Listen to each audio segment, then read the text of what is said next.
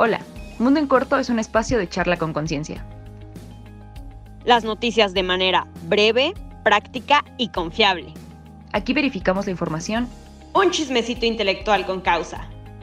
Nosotras somos Diana Meneses, licenciada en Relaciones Internacionales y Ciencia Política. Y Karina Caballero, licenciada en Derecho.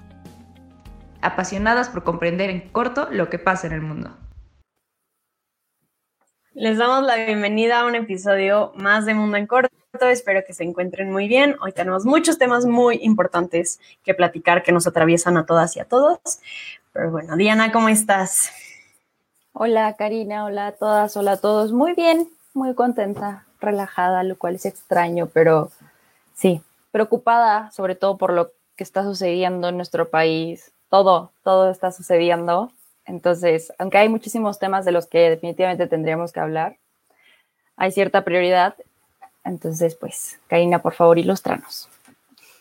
Así es. Eh, hay semanas en las que no es que no pase nada, porque siempre pasa algo, pero digamos que los temas están un poco más tranquilos y hay semanas en las que hay cuatro temas de los cuales podríamos hablar.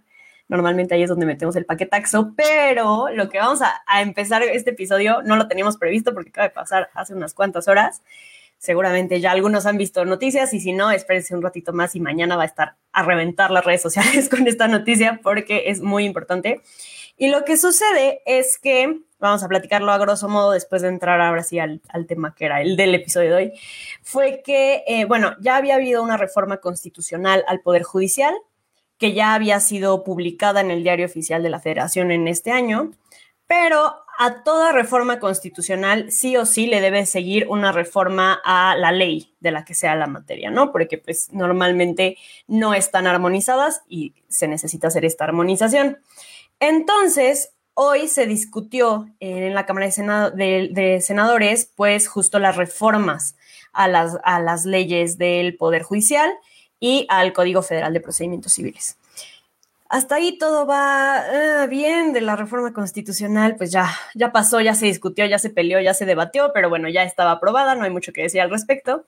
Sin embargo, en lo que hoy se aprobó en el Senado, se aprobó que el presidente de la Suprema Corte de Justicia de la Nación, el ministro Saldívar, pues su eh, periodo, su presidencia se extendiera unos dos años más a partir de que entra en vigor las reformas que les estamos comentando esto implicaría que si ahorita entra, o bueno, en este año entra, eh, pues se extendería hasta 2024, año en el que acaba el sexenio de Andrés Manuel López Obrador. Entonces, la verdad es que desde la parte, eh, pues sí, jurídica y desde todas, ¿no? Pero de alguna forma ver todo lo que aprendiste por cuatro años en la carrera y estudiaste y estudiaste y estudiaste, y ver cómo se va desbaratando, de repente sí llega a espantar, si llegas a decir, chin, todos esos otros mecanismos y candados que existían, ¿dónde están? Porque claramente es inconstitucional. El artículo 97 constitucional estipula que el presidente de la Suprema Corte, pues cada cuatro años debe ser eh, nombrado y que no se puede reelegir, obviamente. Esta reforma a toda luz es inconstitucional. El tema es que, ¿quién decide que es inconstitucional y que no? Ya saben la respuesta. La Suprema Corte de Justicia de la Nación. Presidente y persona de la que estamos hablando. Entonces, realmente como que todos esos contrapesos que tanto hemos dicho en tantos episodios se ven desdibujados y en mi opinión sí me llega a, a espantar, sí llego a decir, ¿qué implica esto? ¿Qué va a implicar para los años que quedan del sexenio?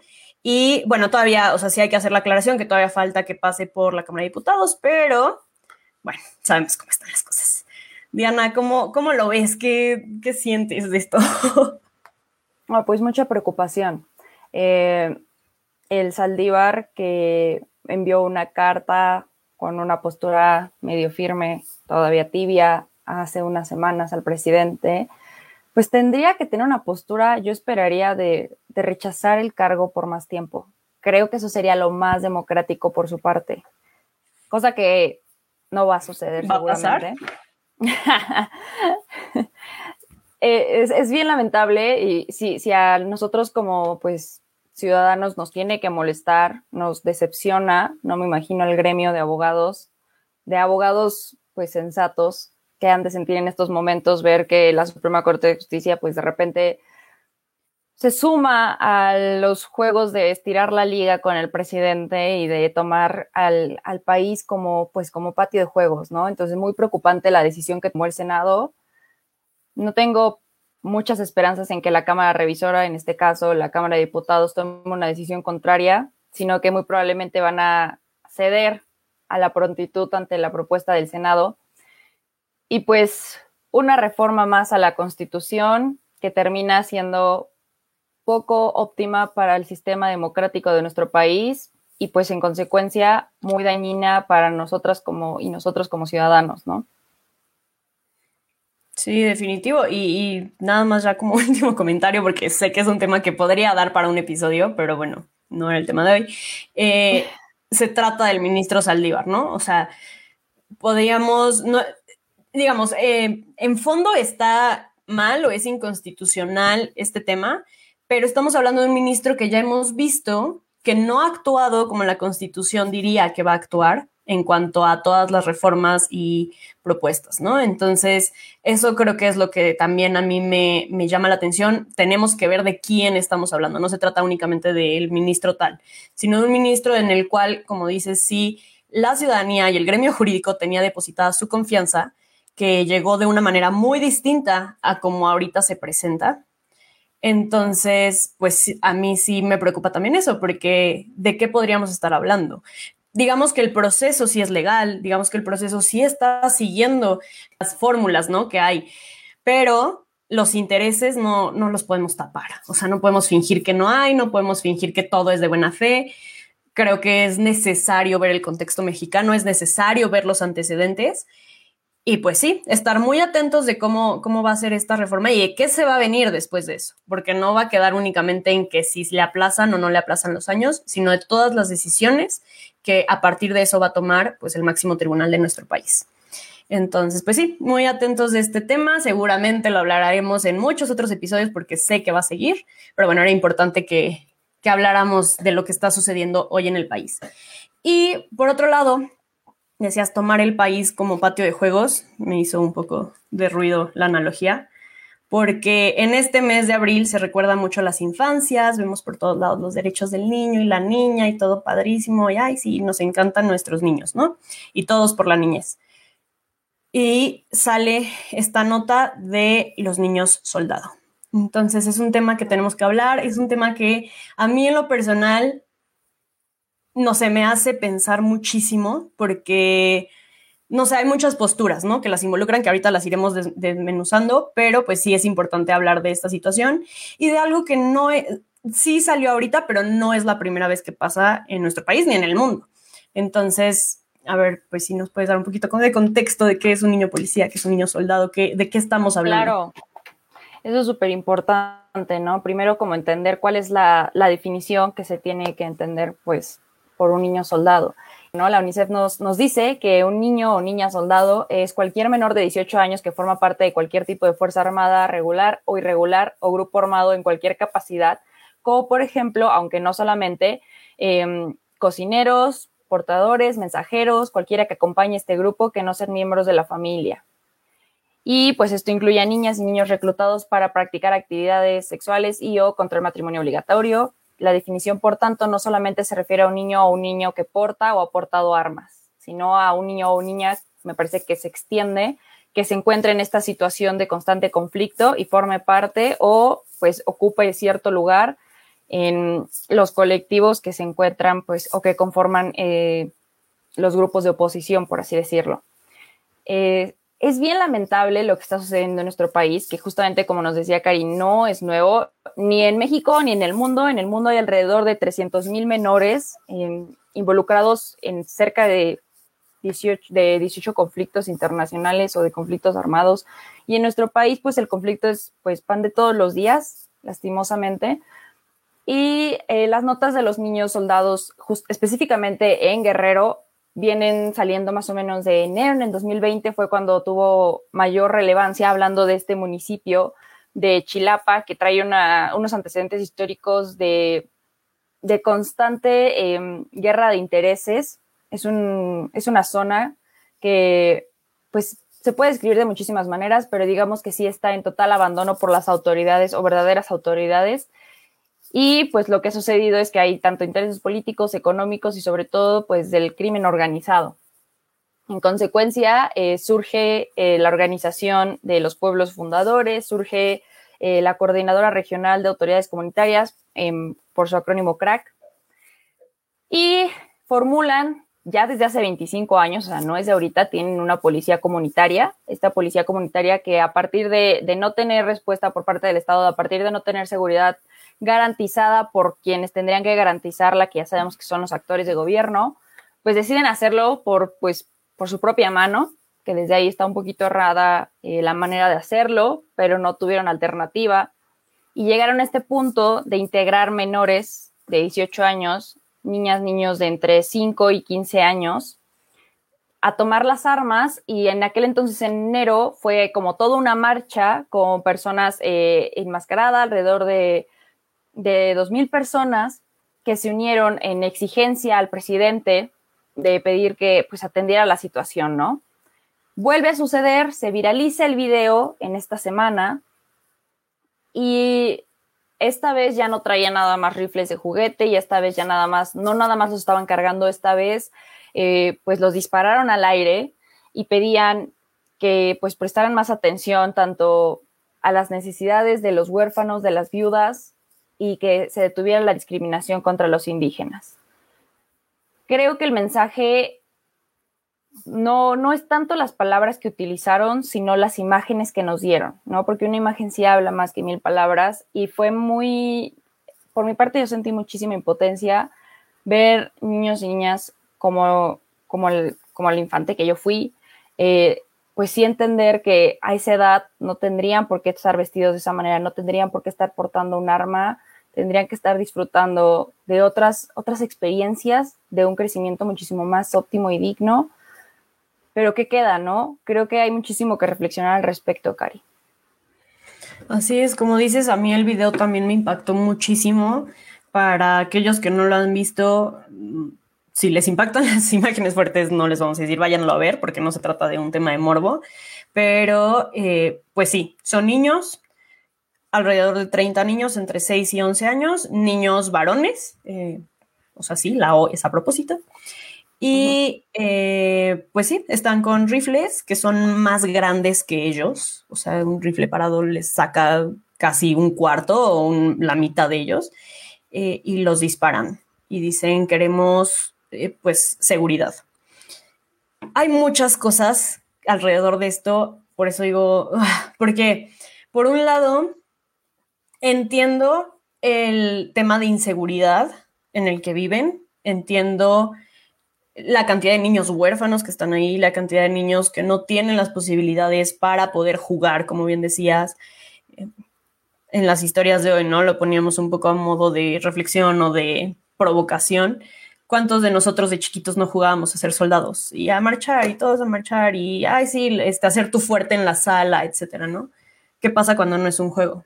Qué pasa cuando realmente hay infancias muy cerca de nosotros. No estamos hablando de un tema de Medio Oriente que llegamos a tildar de, este tipo de confrontaciones, etcétera. Es muy cerca de nosotros, en Guerrero. O sea, a unos cuantos minutos, horas de las personas que hace un par de semanas estaban ahí vacacionando, ¿no? O sea, e, ese es el México en el que vivimos, no es únicamente los niños haciendo castillos de arena, son los niños con armas. Y entonces, eh, pues sí, el contexto de la infancia en México es muy doloroso. Va a salir una entrevista la próxima semana que les recomendamos que, que escuchen, que vean, que compartan. Este mes lo estamos dedicando en Mundo en Corto a hablar de las infancias en distintos contextos, porque no podemos separar a, los niños y a las niñas de la ciudad en donde viven, del lugar en donde crecen. No podemos esperar que todos tengan derecho al juego, cuando la realidad no es esa. La realidad de sus pueblos, de sus ciudades, no les permite tener, eh, pues sí, acceso o garantía de estos derechos. Entonces podemos hablar de niños indígenas, como es el caso de niños indígenas soldado, como es este caso en específico, de niños que están en temas de migración, que vienen de otros países. Eh, que están atravesando niños, como bien decías, pues captados por el crimen organizado, delincuencia, trata, narcotráfico, etcétera, niños sicarios, que es dolorosísimo en contexto de cárceles, en fin, o sea, realmente creo que como sociedad de alguna forma hemos invisibilizado esas otras circunstancias que rodean a la infancia en México. Y hablamos de infantes como si todos estuvieran igual y todos se pusieran a colorear eh, X dibujo y ya, ¿no? ¿no? No es así. Realmente no están así nuestros niños y nuestras niñas. Y bueno, pues hablando de este tema, eh, como dice, si hay una ausencia de Estado, es un lugar en el que viven en peligro y de ahí surgen estos grupos de autodefensa, porque a lo mejor cuando leemos niño soldado, de alguna forma en nuestro imaginario podemos pensar en el Estado, ¿no? O sea, que es como parte del Estado, que, que el Estado de alguna forma los está entrenando, no sé, qué sé yo, se nos pueden ocurrir mil cosas.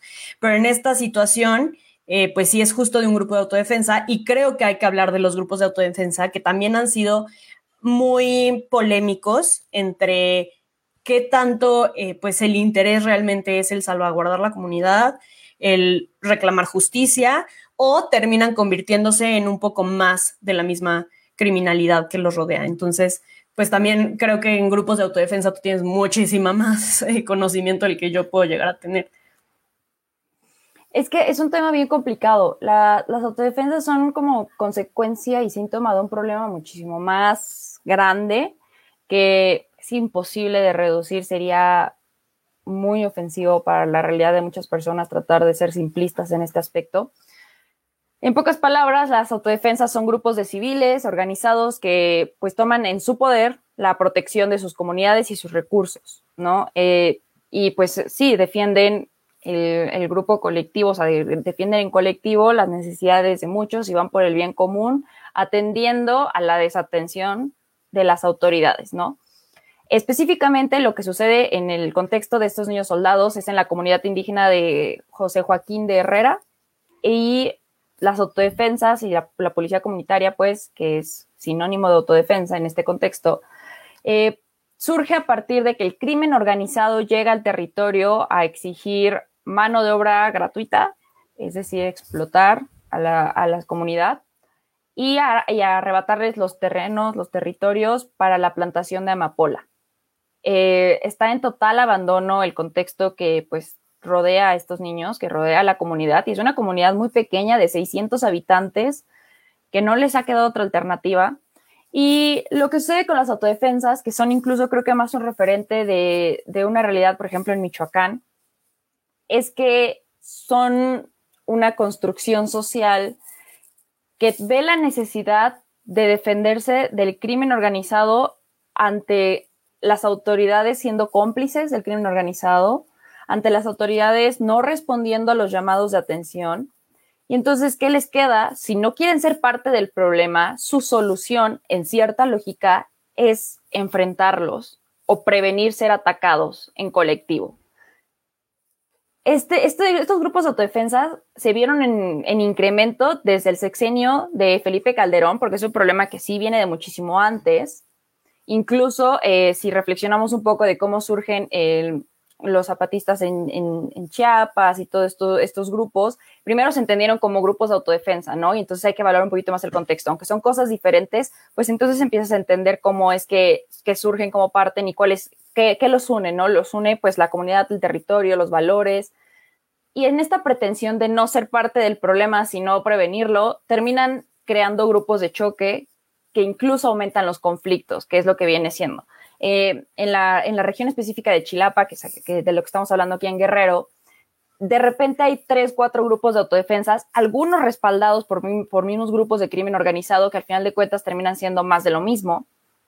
Y el asunto aquí es que estamos hablando de autodefensas indígenas, entonces hablamos de la vulnerabilidad no solamente de, territorial y de la comunidad, sino también de la vulnerabilidad y discriminación que se tiene que reflexionar de la que son víctimas eh, las personas indígenas en nuestro país.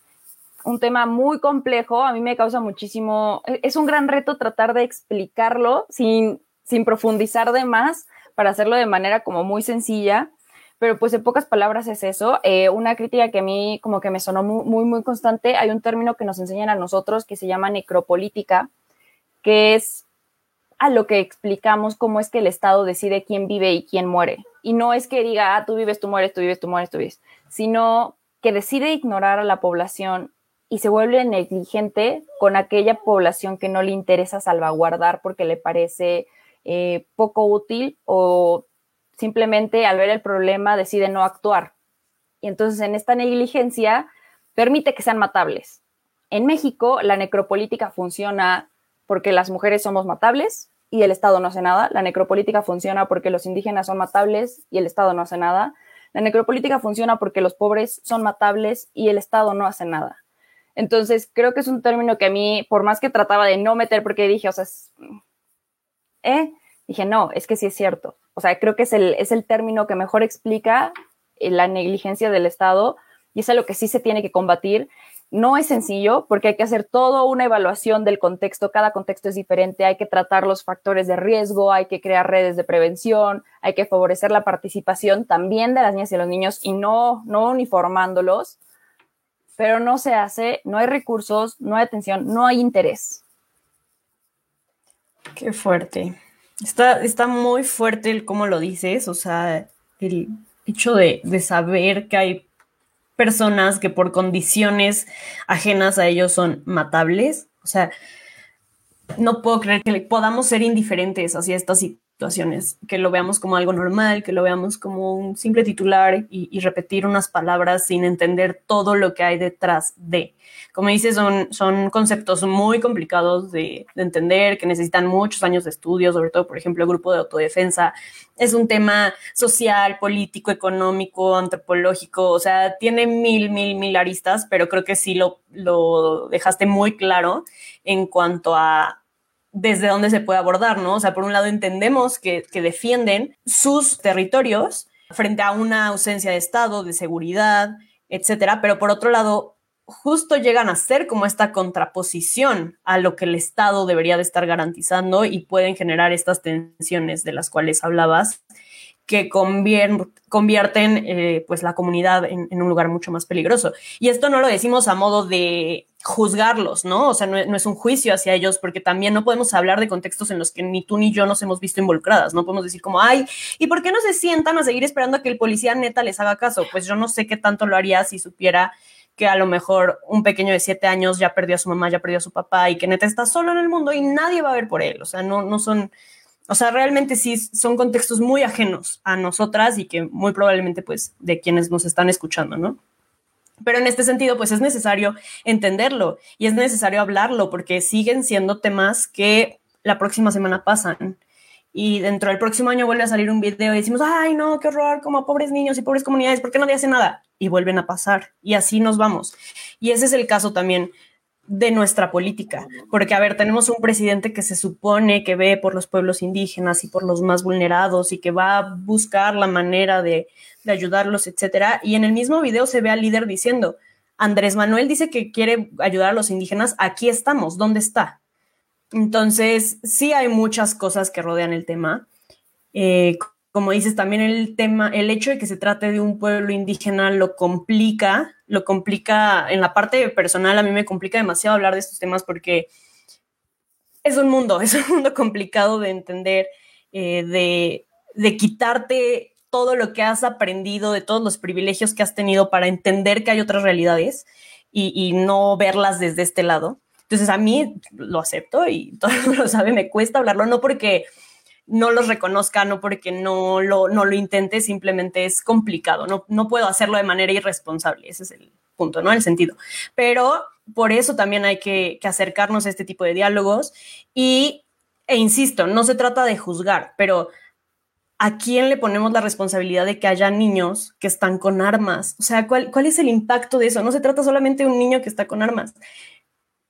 ¿Cómo va a impactar eso en su futuro. Y era lo que hablábamos en la entrevista, que repito, va a salir, pero como no, no, solamente se trata de, ay, sí, pues hay un niño X, mañana ya cumple 15 años y ya no va a ser un niño soldado, ¿en qué se va a convertir? ¿Cómo lo van a poner los titulares? O sea, dejar de ser el niño soldado que está intentando protegerse para a lo mejor ser el niño sicario captado por una red de narcotráfico porque nunca buscó esa, nunca obtuvo esa garantía de sus derechos.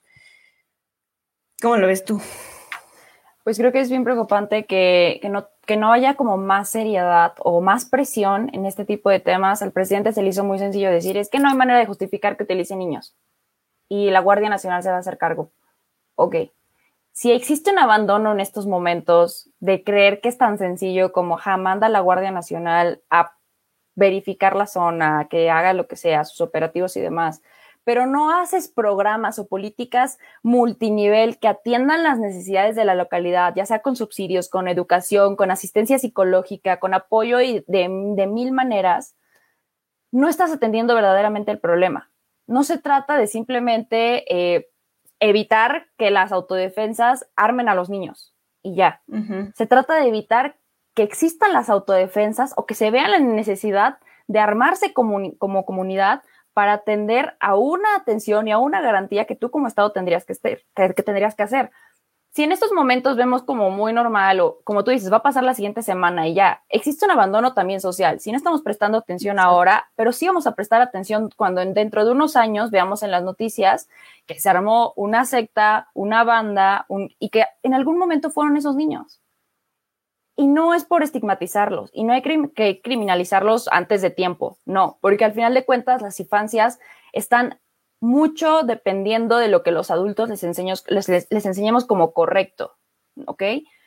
Pero sí hay que permitir que las niñas y los niños tengan un desarrollo óptimo. Y esto no es lo, lo que es óptimo. Esto está lejos de ser óptimo por donde le veas y al final de cuentas tampoco podemos imponer maneras de, criarlos, maneras de que se desarrollen si no les estamos garantizando oportunidades diversas para que así sea.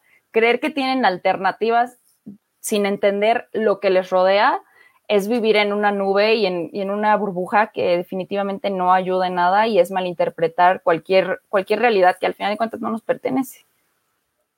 Y, ese es el meollo, ¿no? O sea, también pensamos en que lo que está haciendo un niño puede ser gran reflejo de lo que el adulto le está enseñando, pero volvemos a ponerle este, este cargo o este peso a el papá indígena, ¿no? O sea, el papá indígena de este grupo de, ah, entonces, ¿por qué le dio un rifle? Muchos de ellos, ya lo dijimos, son huérfanos, o sea, muchos de ellos perdieron a sus papás y el Estado no se está haciendo cargo de niños que no tienen a papá, mamá, abuela ni tíos que están solos y que realmente el Estado los dejó solos. Y nosotros como sociedad también, porque vuelvo a lo mismo, o sea, los estigmatizamos, como ya dijiste, los les quitamos esta parte de niño eh, pensando que, ay, no, van a ser unos criminalitos y velos con sus rifles y así.